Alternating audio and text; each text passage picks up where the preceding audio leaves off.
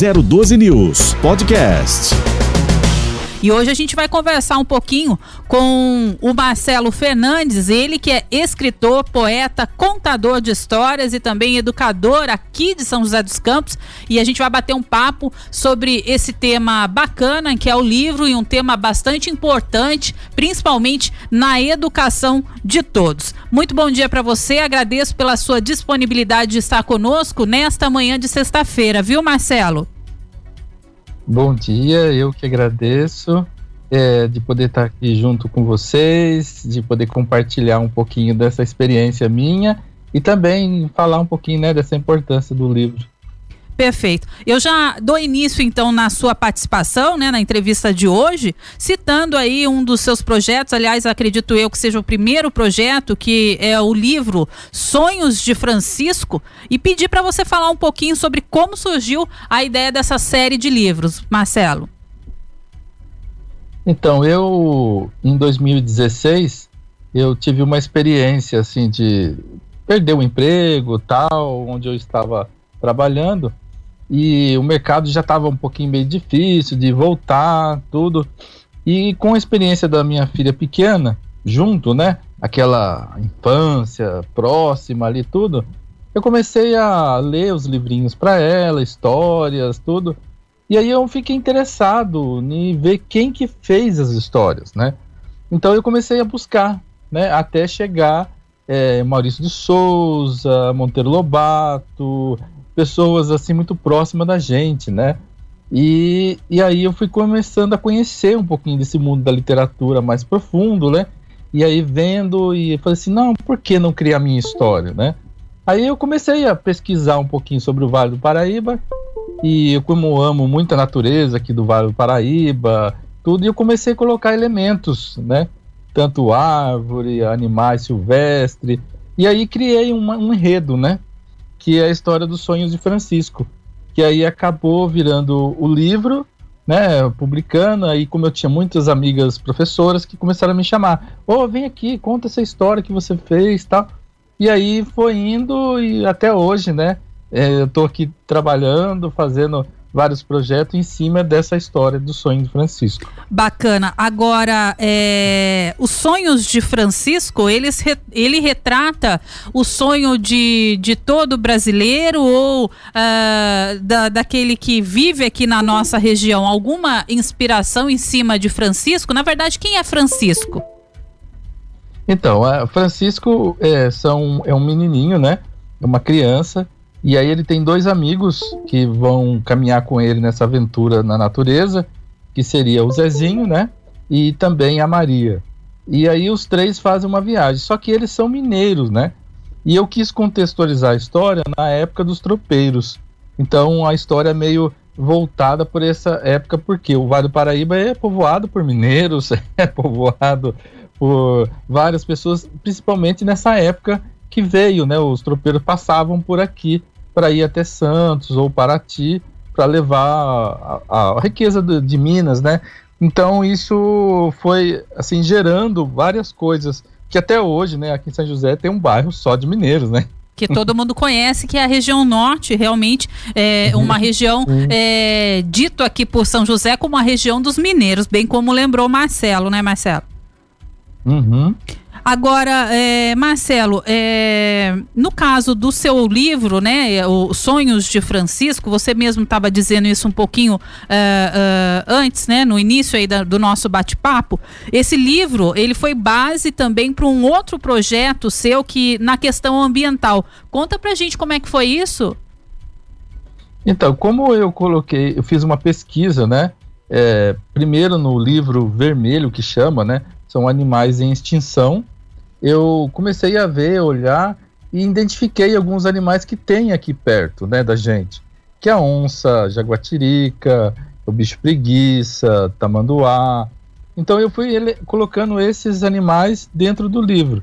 Como o livro ficou uma coisa assim meio pedagógica, né? As pessoas começaram a entender que poderia fazer algo, as escolas começaram a chamar e também alguns projetos sobre o meio ambiente começaram a chamar para eu falar um pouquinho dessa história.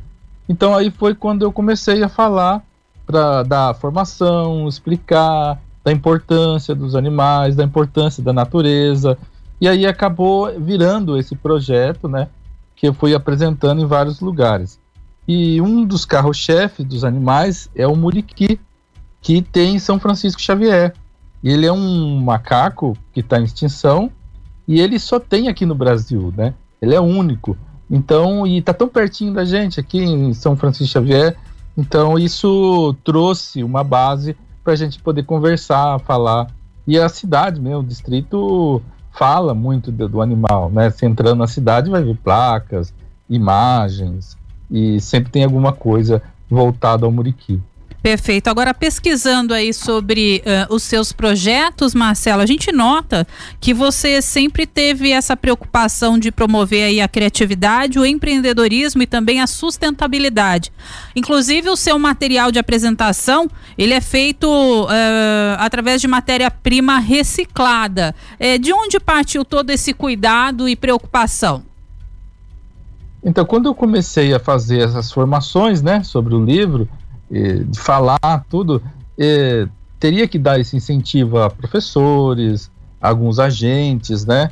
E aí eu fui começando a usar a criatividade para fazer é, a atividade também então, com as crianças.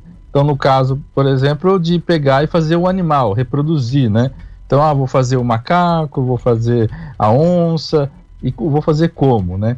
Então, eu tive essa ideia de pensar, como já estou falando de natureza, então essa importância da reciclagem. Então, com os materiais recicla é, reciclados, né, seria tubinhos de papel higiênico, é, vidrinhos de iogurte ou de outras coisas, vai juntando caixinha de leite, e aí a gente vai fazendo essa, é, moldando, né, de forma que parece com animal, tudo, e aí despertando também essa criatividade, deixando essa criatividade nascer através usando o material, porque às vezes a gente joga fora e se, não pode até virar brinquedo para criança, pode virar alguns objetos que tem muitas pessoas que acabam até fazendo objetos para casa também, né? Não tenha dúvidas. Agora, recentemente você também lançou aí um novo livro chamado Poesia das Cores. Eu queria que você contasse também um pouquinho sobre qual a abordagem do Poesia das Cores. Então, eu, te, eu também sou poeta, né? Então a gente gosta de. Hoje a gente está num dia poesias. importante, só te interrompendo, Marcelo. Hoje é o dia do livro, Sim. mas lembrando que na semana passada a gente comemorou também o dia do poeta. Então hoje a gente está resumindo Sim. tudo numa sexta-feira bacana, falando da importância do livro e também do poeta. É, e como a gente gosta de escrever, fazer algumas poesias, tudo. E eu tenho uma poesia que eu escrevi sobre as cores primárias né, falando que é azul, que é vermelho, que a gente sabe que as cores têm algumas influências na gente, né? Então eu quis fazer o básico, né? E aí uma amiga minha, Ana Pirolo, ela achou interessante e a gente fez uma parceria. E aí a gente, junto com a editora dela, que é a editora da galeria, e aí a gente criou um livro que seria a minha poesia. Então a minha poesia transformou-se em livro. Então foi uma experiência é, diferente, né? Foi o meu segundo livro, e aí isso incentiva as crianças a olhar, saber que durante a gente olha as coisas, sempre tem uma cor. E aí sempre vai identificar com a gente ou com as coisas. Então é uma maneira também de a gente perceber isso. Legal. Agora, Marcelo, um outro ponto bastante interessante é, a gente observa dentro desses seus projetos, o primeiro sonho de Francisco, agora com Poesia das Cores, é que você tem essa preocupação é, de que os seus livros tragam aí, de certa forma, algum ensinamento. Eu queria saber de você o que inspirou, então, escrever livros infantis, embora é, eles ensinem, por exemplo, como no caso dos sonhos de Francisco, a questão do meio ambiente, a preocupação com a história do nosso Vale do Paraíba, a gente observa que a linguagem está mais voltada aí para um público infantil. O que te levou de fato aí a escrever então para essa faixa etária?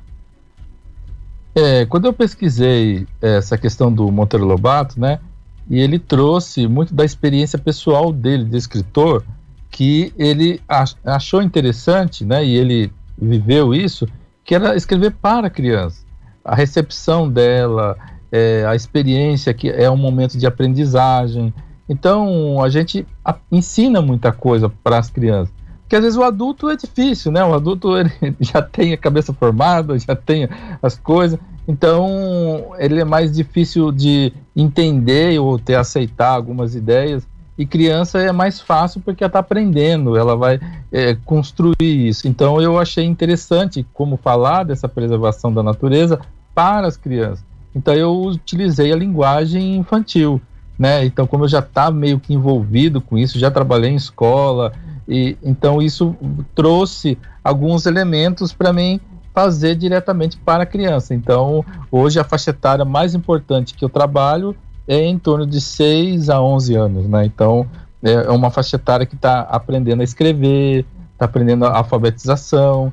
Então, o livro, ele é a coisa mais importante é isso, né? Nesse sentido de alfabetizar a criança, dela ter contato com as palavras. Então, foi juntando várias informações que acabou eu escolhendo essa faixa etária. Bacana. Agora eu gostaria de aproveitar a oportunidade, eu gostaria de perguntar para você, aliás, que você compartilhasse conosco um pouco de como foi o período de pandemia, em especial durante aí o isolamento, de que forma você se reinventou, não só você como todos nós, né, tivemos que nos reinventar para dar continuidade aí ao trabalho em que nós realizamos, uma vez que também você faz é, contação de histórias entre outros trabalhos. De que forma você se reinventou nesse período aí, Marcelo? Então, na pandemia foi um momento muito difícil, porque eu dependo de aglomeração. então, tudo que eu tiver que trabalhar precisa de aglomeração. É, no começo da pandemia, eu fiquei bastante sem nada, né? A gente foi se virando aí no que pôde, né? Mas é, aos poucos as pessoas foram percebendo que eu, via internet também poderia fazer algo, né? Então eu fiz algumas histórias, contei algumas histórias, eu tenho meu canal, então muitas pessoas começaram a acessar o meu canal, as histórias que eu tenho no meu canal, né? E, então isso foi é, tocando as pessoas. Então eu fiz algumas lives, fiz algumas é, contação de história para várias escolas, por exemplo, para o SESI, é, fiz para algum grupo também de Minas, aproximou muito pessoas longe, né, que estavam longe de outras cidades. Então isso para mim foi interessante porque é, eu expandi um pouco essa ideia do meu trabalho para outros lugares, porque eu não poderia ir, não podia sair e ir pela internet, pelo Zoom ou pela Skype ou pelo também o, pelo, é, o Google Meet. Então foi fazendo várias coisas que foram interessantes para mim. Então a gente foi se virando, né, aprendendo a lidar. Como eu já tinha um pouquinho desse contato com a câmera do celular para gravar, para ter um canal, isso me ajudou um pouquinho também a, a, participar junto com as crianças. Só que ainda as escolas é, teve um certo processo, né? Então até hoje ainda esse processo via internet ainda é muito é pequeno ainda em comparação né, a antigamente, né? Todo mundo está se adaptando, a escola tem escola que tem internet, tem escola que não tem. Então isso vai tendo um desenvolvimento, né? Tá todo mundo aprendendo. Mas eu acho que o ensino híbrido mexeu com várias as escolas e pessoas que deixaram um pouquinho essa abertura. Então a arte entrou também junto, via online. E como eu presto serviço para a Fundação Cultural, teve bastante coisa online, então isso também ajudou bastante. Bacana. Agora, é, por falar aí em se, em se reinventar, na verdade, você conseguiu se adaptar né, esse mundo é, de internet em que vivemos, é uma possibilidade de expansão do, do trabalho, mas você também disse anteriormente que você é poeta, aliás, eu já citei aqui na sua apresentação. Então eu queria saber se deu para criar algum poema especial com o tema aí da, da pandemia nesse período, Marcelo? Então, eu criei, eu acho que algumas poesias é, pequenas, né? É, sobre esse sentimento da, da, da poesia, é, da poesia junto com online ou com as crianças tal. Mas tá aí, eu estou trabalhando em cima de um livro que futuramente aí vai sair. É, então a gente está aí, nasceu uma história e essa história é voltado também para falar da pandemia, para falar dessa é, essas coisas que aconteceram, né? De a gente ficar isolado, a criança ficar isolada e também ter que aprender coisas novas, né? Então, tá aí. É, quem sabe o ano que vem já sai um livrinho. Já dá para contar o tema, pandemia. pelo menos, pra gente? Então, é, tem, ele é meio conto de fada, né, que a gente acabou fazendo, né, mas voltado para essa experiência de pandemia mesmo, de, de a criança ficar vendo como as pessoas estão isoladas, né. Então, acho que para criança foi muito forte, né. Não Muitas crianças é, sofreram bastante né? Porque eles gostam de estar com os amiguinhos, é, a interação com, com as outras pessoas é importante. E eles ficarem em casa, sentir preso, né? Principalmente quem mora em apartamento, né? Sofreu muito mais do que quem mora em casa, por exemplo, que dá para correr no quintal, dá para brincar. Então, e no caso do apartamento, não, que às vezes tem pais que teve medo, muito medo mesmo, não deixar nem no hall do, do, dos prédios, né?